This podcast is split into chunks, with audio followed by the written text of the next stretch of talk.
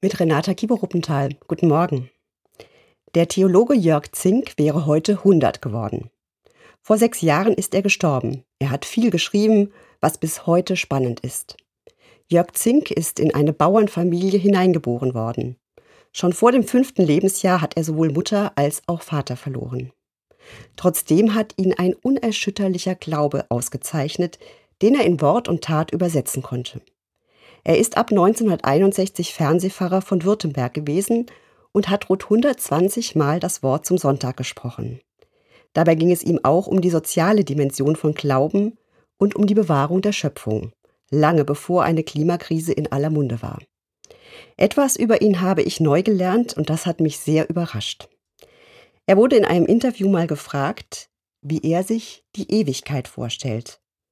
Da hat er gesagt, dass er dazu einen ganz eigenen Zugang hat. Er glaubt, dass wir in der Ewigkeit neue Aufgaben bekommen.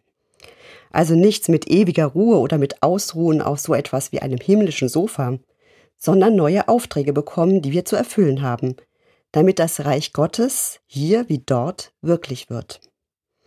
Da habe ich erstmal die Stirn gerunzelt. Wie oft habe ich bei Beerdigungen gesagt, Ruhe in Frieden.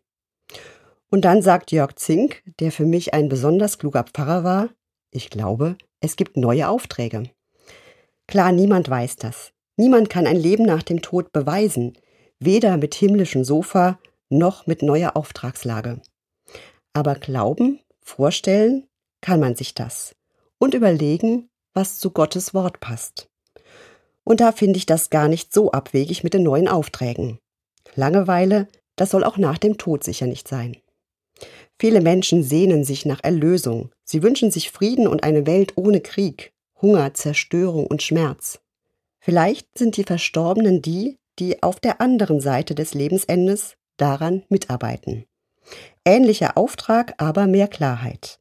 Und immer noch etwas zu tun, mit Liebe und mit viel Hoffnung. Mal sehen, wie das alles wird. Renata Kieber-Ruppenthal, Mainz, Evangelische Kirche.